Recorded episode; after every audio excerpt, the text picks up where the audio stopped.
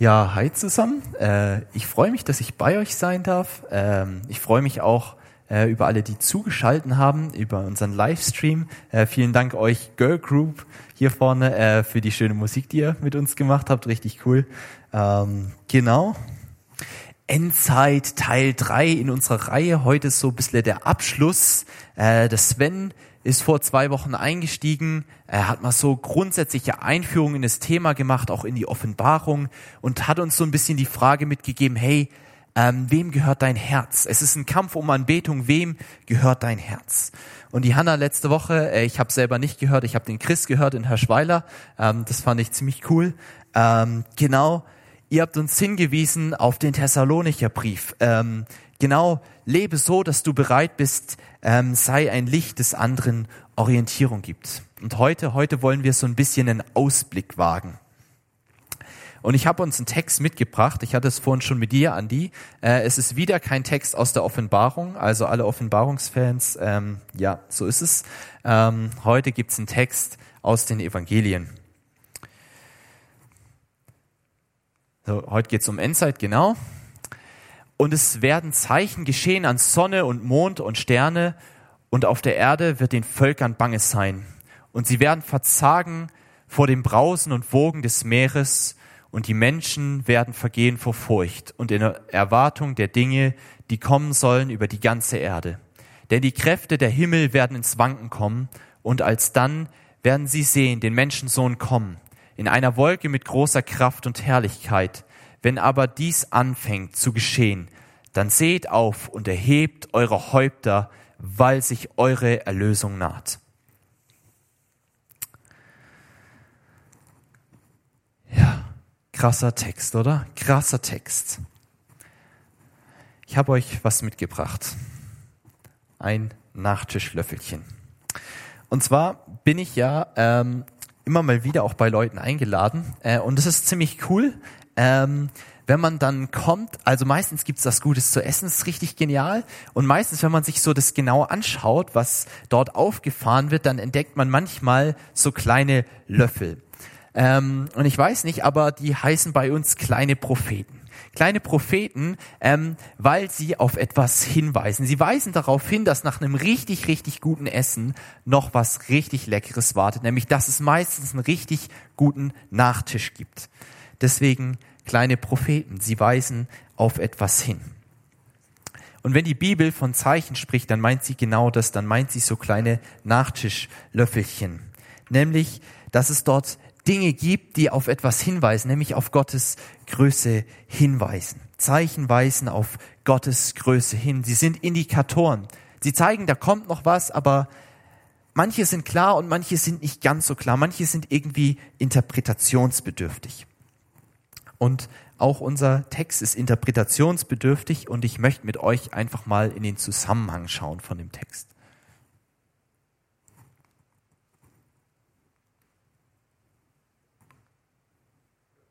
Ah, danke.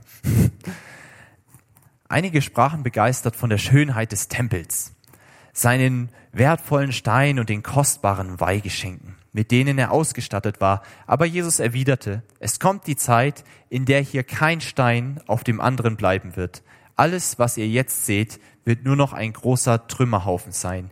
Die Jünger fragten ihn, Lehrer, wann wird das geschehen? Welches Ereignis wird ankündigen, dass diese Dinge bevorstehen?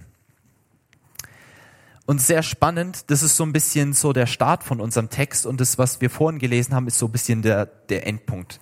Dazwischen passiert ganz, ganz viel. Das sind jetzt ganz viele Verse, die lese ich jetzt nicht alle mit euch heute Abend.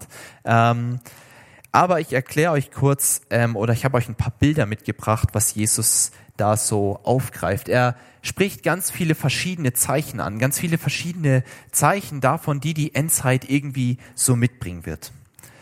Und das erste, ähm, was er anspricht, ist, dass es ähm, dass Irrlehrer auftreten werden. Das war damals schon zu der Zeit, kurz nachdem Jesus das gesagt hatte, gab es die Gnosis zur Zeit der ersten Christen, eine große Irrlehre, die ähm, viele ins Wanken gebracht hat, wo es darum geht, ja, gab es diesen Jesus wirklich oder war das nur irgendwie, ist es so ein philosophisches Gedankenkonstrukt? Und auch heute, es gibt verschiedene Verschwörungstheorien. Es gibt Verschwörungstheorien überall, wo man hinschaut. Also irgendwas, was sich so durchzieht. Und auch das nächste, es gibt Naturkatastrophen. Es gab damals Naturkatastrophen.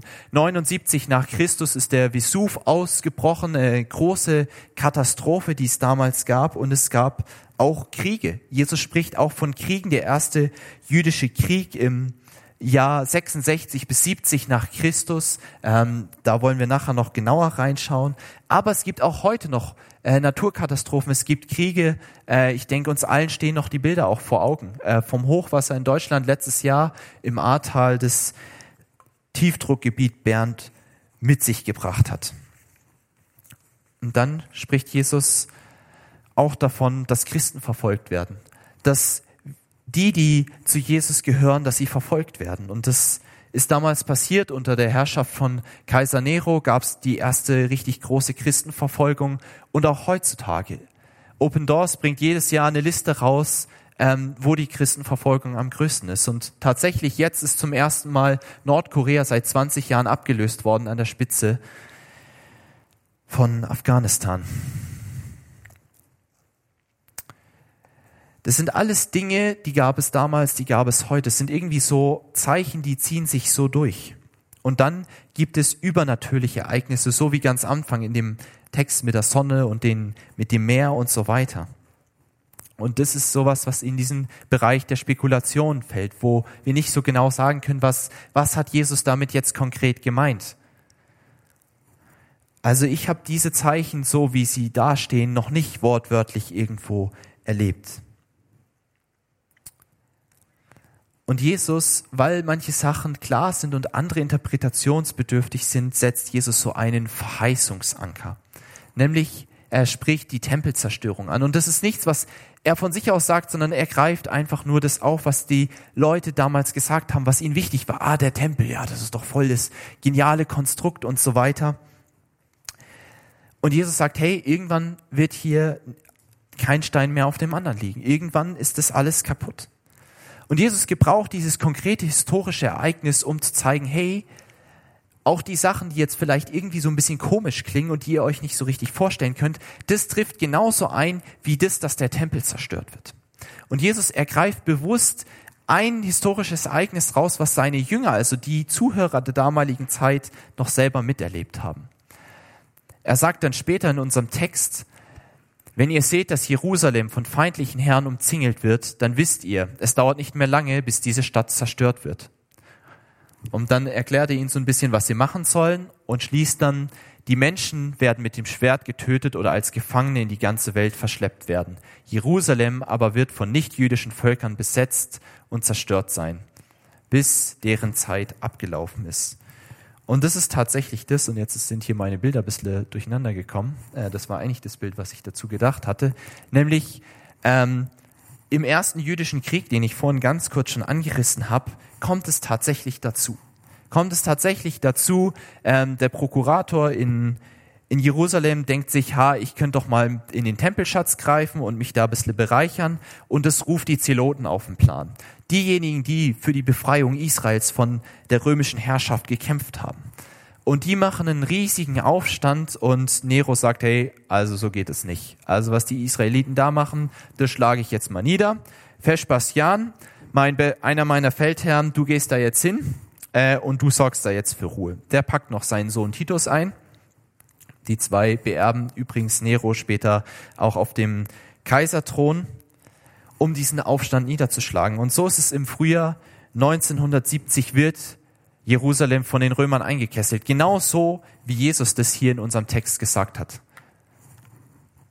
Und dann wird Jerusalem zerstört. Der Tempel wird niedergebrannt. Ähm, ob jetzt die Juden ihn selber niedergebrannt haben oder die Römer, darüber streitet man sich ähm, bis heute noch. Auf jeden Fall, der Tempel wird niedergebrannt das Element des antiken Judentums wird niedergebrannt. Dort, wo Gott selbst man Gott selbst begegnen konnte, das steht jetzt nicht mehr. Und mit dem Niedergang des Tempels ist auch der Niedergang des Israels besiegelt. Und erst 1948 kommt es zur Neugründung oder zur Gründung des Staates Israels. Und Jesus, er macht mit der Ankündigung der Tempelzerstörung eins ganz klar. Nämlich, dass wir manchmal alte und erlehrte, entleerte Hoffnungszeichen über Bord werfen müssen und dass sie zerstört werden müssen, damit in unserem Herzen Platz wird für neue Hoffnungszeichen, für neue Hoffnungszeichen, nämlich für die Hoffnungszeichen, die Jesus heute tut.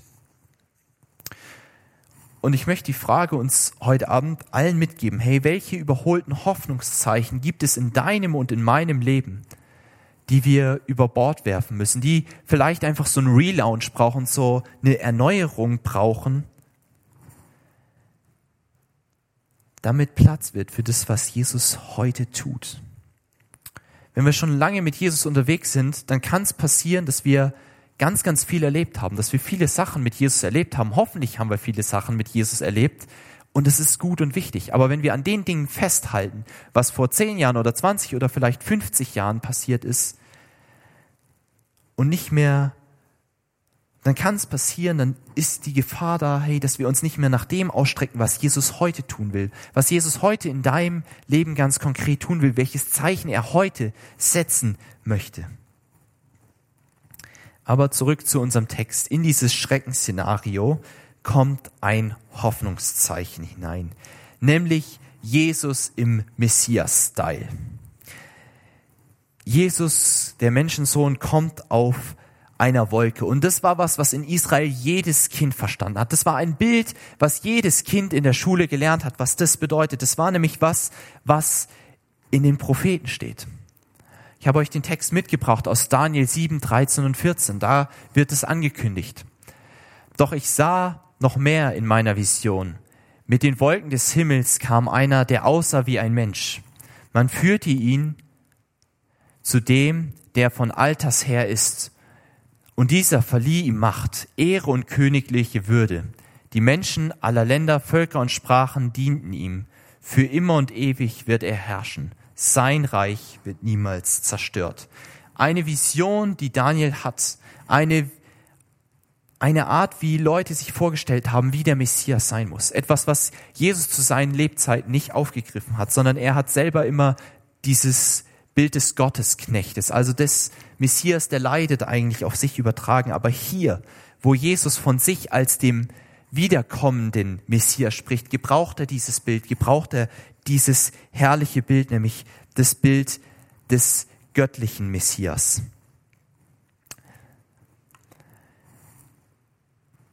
Aber Jesus, er behält für sich, wann das genau passieren wird. Es gibt kein Endzeitfahrplan, sondern Jesus, er präsentiert uns vielmehr ein Gesamtpaket, ein Gesamtpaket von verschiedenen ähm, Dingen, die da so drin sind in dieser Endzeit. Und ganz ehrlich, das, dass Jesus das Wann behält, das ist doch auch ein Akt der Gnade. Das ist ein Akt der tiefen Gnade Gottes, weil ganz ehrlich, wenn wir 2015 schon gewusst hätten, dass 2020 Corona kommt, hey, ja, was wäre denn passiert? Ja, vielleicht hätte der eine oder andere einen Endzeitbunker gebaut. Also in den USA gibt es das tatsächlich. Man kann da Endzeitbunker äh, wohl kaufen. Vielleicht hätte man systematisch Fledermäuse ausgerottet, damit sie ja nicht das Coronavirus übertragen. Oder es wäre zu massenhaft E-Bike-Käufen gekommen, äh, um im Lockdown dann was zu tun zu haben, um sich sportlich zu betätigen. Hoffnungszeichen, ein erster Gedanke für heute Abend und ein zweiter Gedanke, den ich anschließen möchte, ist Hoffnungsträger. Zeichen, Hoffnungszeichen rufen immer Reaktionen bei uns Menschen hervor. Und die natürliche Reaktion auf das, was Jesus da beschreibt, ist Angst. Ist Angst, es ist ganz normal, dass wenn wir irgendwas nicht einsortieren können, dass wir Angst bekommen. Manchmal kann man was nicht so richtig einsortieren. Irgendwann war ich mal in einer fremden Stadt und nachts hat es irgendwie geknallt. Wahrscheinlich hat irgendwer Böller mitten im Jahr hochgeschossen. Äh, und ich bin aus dem Schlag ho hochgeschossen und dachte, boah, gibt's jetzt hier eine Schießerei oder so? Ich konnte das halt einfach nicht einsortieren, was da passiert ist. Und auch für uns Christen, auch uns begleitet Angst. weil sonst würde Jesus nicht die Aufforderung anschließen, die er anschließt, nämlich, dass er sagt, hey, richtet euch auf und erhebt euren Kopf. Es ist scheinbar keine Selbstverständlichkeit. Und in dieser Aufforderung, da steckt ganz viel drin und deswegen möchte ich ganz kurz mit uns bei dieser Aufforderung verharren. Nämlich zuerst fordert Jesus uns auf, aufrecht dazustehen. Uns diese aufrechte Körperhaltung, die zeigt ja etwas. Jemand, der aufrecht dasteht, der strahlt auch eine Zuversicht aus. Jemand, der ängstlich ist, der wird niemals aufrecht dastehen. Der wird irgendwie in sich verkrümmt sein, vielleicht Blick Richtung Boden oder irgendwie ängstlich ähm, jemanden angucken und dann schnell mit dem Blick wieder weiterwandern. Und dieses aufgerichtet sein, das zeigt ja auch was. Das zeigt, hey, ich bin dem gewachsen, was da auf mich zukommt. Ich weiß, was da kommt. Und deswegen kann ich zuversichtlich in die Zukunft gucken. Nicht, weil ich so ein toller Hecht bin oder so, sondern einfach, weil ich das weiß, weil ich weiß, wer ich bin, nämlich ein geliebtes Kind Gottes. Und weil ich weiß, wohin ich gehöre, nämlich zu diesem König, der auf der Wolke kommt. Und weil ich weiß, der, der herrscht, nämlich Jesus Christus, er selbst ist der Souveräne. Er ist derjenige, der diese ganzen äh, Dinge, die dir, wir da vielleicht auch nicht einsortieren können, dass er die in der Hand hat, dass er derjenige sein wird, der darüber herrscht. Und dann der erhobene Kopf. Wenn ich den Kopf erhebe, dann habe ich die Möglichkeit, drumum zu blicken. Dann habe ich die Möglichkeit, mir einen Überblick zu verschaffen. Vielleicht kennt es der ein oder andere, der schon mal irgendwie wandern war in den Bergen oder so. Wenn man da irgendwo steht, auf irgendeiner Anhöhe, dann guckt man mal rundherum, wo könnte man denn jetzt weitergehen, wo führt vielleicht der Weg lang oder ganz besonders auch, wenn man wieder runter will, ähm, am besten guckst du oben, wo du hinläufst, weil wenn du zu weit absteigst, dann wird es irgendwann schwierig, sich zu orientieren. Und dieser Rundumblick, der hilft mir nämlich, dieses Chaos irgendwie auch zu überblicken. Und ich glaube, das ist wichtig, dass wir auch das gerade in der, in der Corona-Zeit, in der wir uns befinden, das immer wieder tun, diesen Überblick behalten. Nicht nur das Negative sehen, die Dinge, die uns vielleicht einschränken, Aspekte, die wir vielleicht auch nicht verstehen, die wir nicht nachvollziehen können, sondern es gibt ja auch Hoffnungszeichen. Also es soll jetzt nicht irgendwie so eine Vertröstung sein, ha, jetzt ist nicht so schlimm, jetzt äh, lass den Kopf nicht hängen, sondern einfach so dieses, diese Gesamtheit, dass wir die Gesamtheit sehen, hey, es ist nicht nur negativ, sondern es passieren auch gute Dinge. Natürlich, es gibt Einschränkungen, aber ganz ehrlich, hey, die Digitalisierung, die ist in den letzten zwei Jahren so schnell vorangeschritten, ähm, das hätte wahrscheinlich noch 20 Jahre gedauert, bis wir Homeoffice in, in der, in der breiten Wirkung hätten und auch das Evangelium ist so krass präsent geworden, auch im digitalen Raum dadurch. Wir haben mit unseren Predigten und Gottesdiensten erreichen wir jetzt mehr Leute als vor Corona. Und somit ist in gewisser Weise Corona auch ein Segen ähm, für unsere Gemeinden geworden. Und Hoffnungszeichen, sie fördern etwas zutage, nämlich etwas, was da ist etwas, was bereits da ist. Sie produzieren es nicht, sondern sie zeigen nur auf, was, was da eigentlich schon da ist. Nämlich, ob da geistliches Leben da ist. Ist da geistliches Leben da? Ist da Zuversicht da? Oder ist da kein geistliches Leben da? Ist da tiefe Verzweiflung da? Das zeigt unser Text. Hey, da gibt es Menschen, die zutiefst verzweifelt sind und Jesus spricht es zu seinen Jüngern. Und deshalb die Frage, hey, trägt dich das, worauf du dein Leben baust, auch dann noch, wenn dein Leben zutiefst erschüttert wird. Wenn dein Leben zutiefst erschüttert ist, trägt es, worauf du deine Hoffnung setzt. Stehst du selbstbewusst mit erhobenen Haupt da, weil du weißt, dass deine Hoffnung unerschütterlich ist? Oder ist da eine zum Himmel schreiende Hoffnungslosigkeit in dir? Von der du dich gerne ablenkst mit Arbeit oder weil du viele Hobbys hast und dann machst du ein Hobby und das nächste Hobby oder triffst dich mit Leuten, hier mit dem, da mit dem, um ja nicht irgendwie über das nachzudenken, was da in dir drin ist. Oder vielleicht so eine Ersatzfüllung, vielleicht auch falsche Hoffnungszeichen. Erfolg, Genuss, vielleicht auch irgendwelche philosophischen Gedankenkonstrukte. Und bitte versteht mich nicht falsch, das sind alles keine schlechten Dinge, das sind gute Dinge. Wir dürfen das Leben genießen, wir sollen das Leben genießen. Wir dürfen auch unsere Erfolge feiern, das ist, glaube ich, wichtig. Ähm, und ja, auch philosophische Gedanken. Ich, ich finde es super, äh, gerade auch mit dem Sven zu diskutieren. Ähm, wir müssen uns dann manchmal bremsen, um ähm, dann zu den wesentlichen Dingen zurückzukehren. Von dem her, das sind keine schlechten Dinge, aber wenn sie uns davon abhalten, uns mit den existenziellen Fragen des Lebens zu beschäftigen, dann wird es irgendwann ungesund. Und Jesus erbietet uns heute Abend seine Hand an. Nämlich er sagt, hey, lass die falschen Hoffnungszeichen einfach los. Jesus zerstört auch manche dieser Hoffnungszeichen, damit in uns Platz wird für neue Hoffnungszeichen. Und das ist die Voraussetzung dafür, dass du ein Hoffnungsträger wirst. Ein Hoffnungsträger, der aufrecht dasteht und der Zuversicht ausstrahlen kannst.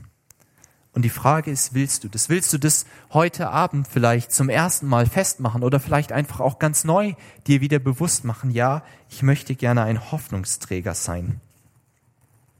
Und das Ergebnis ist dann unterschiedlich wie Tag und Nacht. Menschen, die keine Hoffnung in sich tragen, die erstarren irgendwann in ihrer Verzweiflung. Das ist das, was unser Text zeigt. Hey, Menschen, die sind irgendwie handlungsunfähig, die erstarren.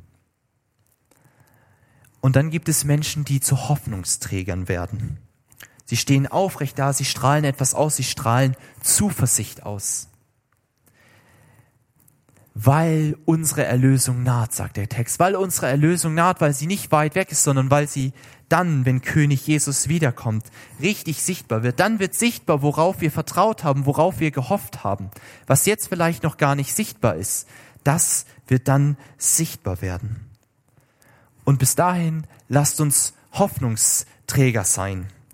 Und nicht Bunkerbauer, sondern Hoffnungsträger, die Lichter der Orientierung für andere sind. Andi, du hast vorhin ein Zitat von C.S. Lewis gebracht. Ich habe ein Zitat von Dietrich Bonhoeffer dabei. Er hat mal gesagt, mag sein, dass morgen der jüngste Tag anbricht. Dann wollen wir die Arbeit für eine bessere Welt aus der Hand legen. Vorher aber nicht. Ein dritter und abschließender Punkt für heute Abend. Hoffnungsverwirklicher. Wir können Hoffnungsträger sein, weil wir den Hoffnungsverwirklicher kennen. Und das ist der entscheidende Unterschied, der entscheidende Unterschied zwischen in Angst erstarren und Hoffnung ausstrahlen.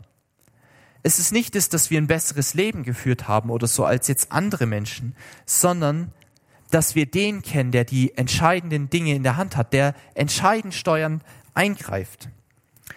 Ich möchte das verdeutlichen mit einem Beispiel. Stell dir vor, in deiner Firma ähm, müssen Menschen entlassen werden, müssen Leute entlassen werden. Kommt ja ab und zu mal vor, dass auch Leute entlassen werden. Und es macht einen Unterschied, ob du einfach nur einen guten Job gemacht hast oder ob du den Firmeninhaber persönlich kennst. Weil wenn du den Firmeninhaber persönlich kennst, kannst du halt hingehen und sagen, hey, ja, du, wie sieht es eigentlich aus? Ich habe da gehört, es müssen Leute entlassen werden. Und dann kann der dir sagen, hey, ja, du, dich betrifft's gar nicht. Deine Abteilung ist gar nicht betroffen, weil wir brauchen euch. Oder der sagt, hey, ja gut, ähm, du kannst mit dem einfach auch noch mal schwätzen, du kannst auf den äh, irgendwo einwirken ähm, und dadurch einen Unterschied bewirken. Und Jesus, er ist der Hoffnungsverwirklicher. Er, der auf der Wolke wieder zurückkommt. Er ist der Hoffnungsverwirklicher. Und er lässt uns nicht im Unklaren darüber, was am Ende der Zeiten passieren wird, sondern Jesus sagt uns, was passieren wird. Nämlich, dass er diese Welt zum Guten verwandeln will. Jesus wird diese Welt zum Guten verwandeln. Hey, und lasst uns im Gespräch mit Jesus sein, lasst uns im Gespräch mit Jesus sein, gerade wenn es um Endzeitfragen geht. Lasst uns Jesus fragen und ihn fragen, hey, Jesus, was kommt da auf uns zu? Und dann sagt Jesus, hey, schau mal in die Bibel, ich habe so ein paar Sachen aufschreiben lassen, damit du nicht in Hoffnungslosigkeit erstarren musst, sondern dass du zuversichtlich sein kannst. Und am Ende wird sichtbar werden, worauf wir vertraut haben. Und das Merkmal von apokalyptischen Texten, wenn man einfach mal von dem Wort her schaut, ähm, wir hatten das auch schon in unserer Predigtreihe, dann bedeutet es aufdecken, etwas aufdecken, nämlich etwas, was verborgen ist, einfach das sichtbar werden zu lassen. Und in dieser Hinsicht ist der Text hat eine Schlüsselfunktion.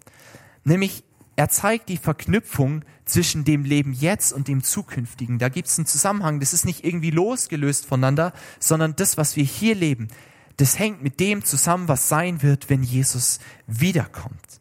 Und in diesem Sinne ist dieser Text wie so ein kleiner Prophet, wie so ein Nachtischlöffelchen. Nämlich der darauf hinweist, dass noch was richtig Gutes kommt.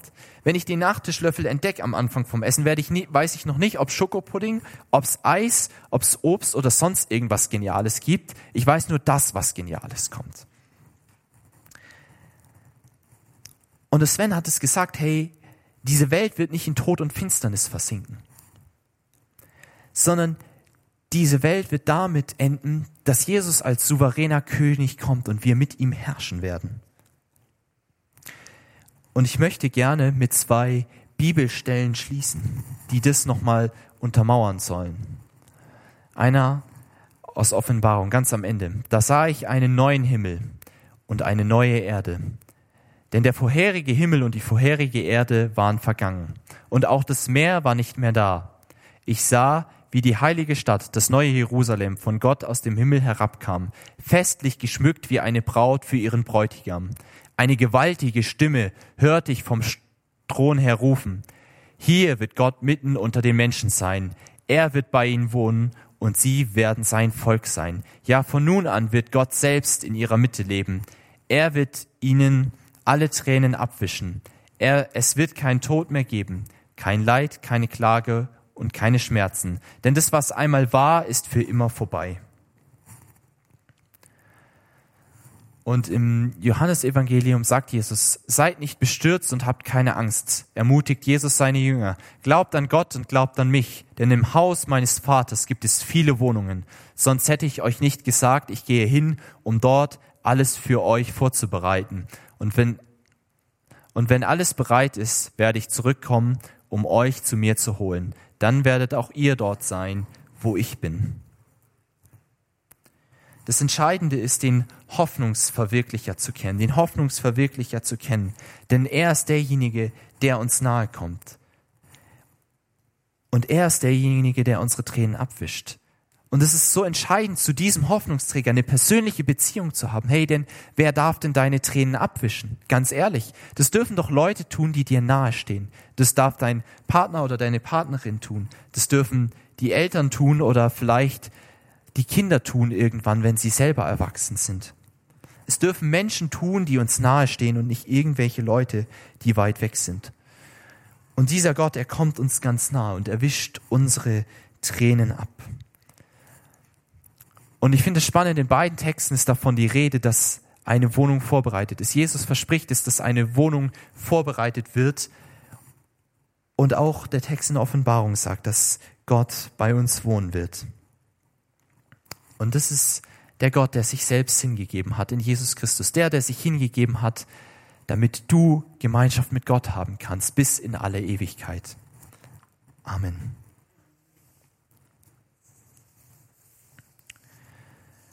Und ich habe uns heute ein Gebet mitgebracht. Ähm, ich habe vorhin davon gesprochen, dass ähm, du heute eine Entscheidung treffen kannst, eine Entscheidung für diesen Jesus ganz neu oder zum allerersten Mal. Und ich habe ein Gebet mitgebracht. Und wenn du sagst, hey, das ist für dich heute Abend dran, ähm, dann darfst du das einfach von deinem Platz aus oder von ähm, deiner Couch aus äh, mitbeten.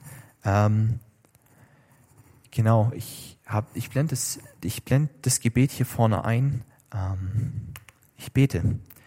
Jesus, vielen Dank, dass du der Hoffnungsverwirklicher bist. Und dass diese Welt und dass du diese Welt zum Guten verwandeln wirst. Du siehst, dass ich bisher versucht habe, alleine klarzukommen. Und dass es richtig schief gegangen ist. Mir ist klar geworden, dass das, worauf ich meine Hoffnung gesetzt habe, mich nicht trägt. Und ich ohne dich verloren bin. Ich bitte dich, mich aus meiner Angst und Hoffnungslosigkeit zu retten. Danke, dass ich dir so wichtig bin dass du einen Platz für mich in der verwandelten Welt bereithältst. Erfülle mich heute ganz neu mit deiner Zuversicht. Amen. Wir singen noch mal ein Lied, richtig? Wunderbar.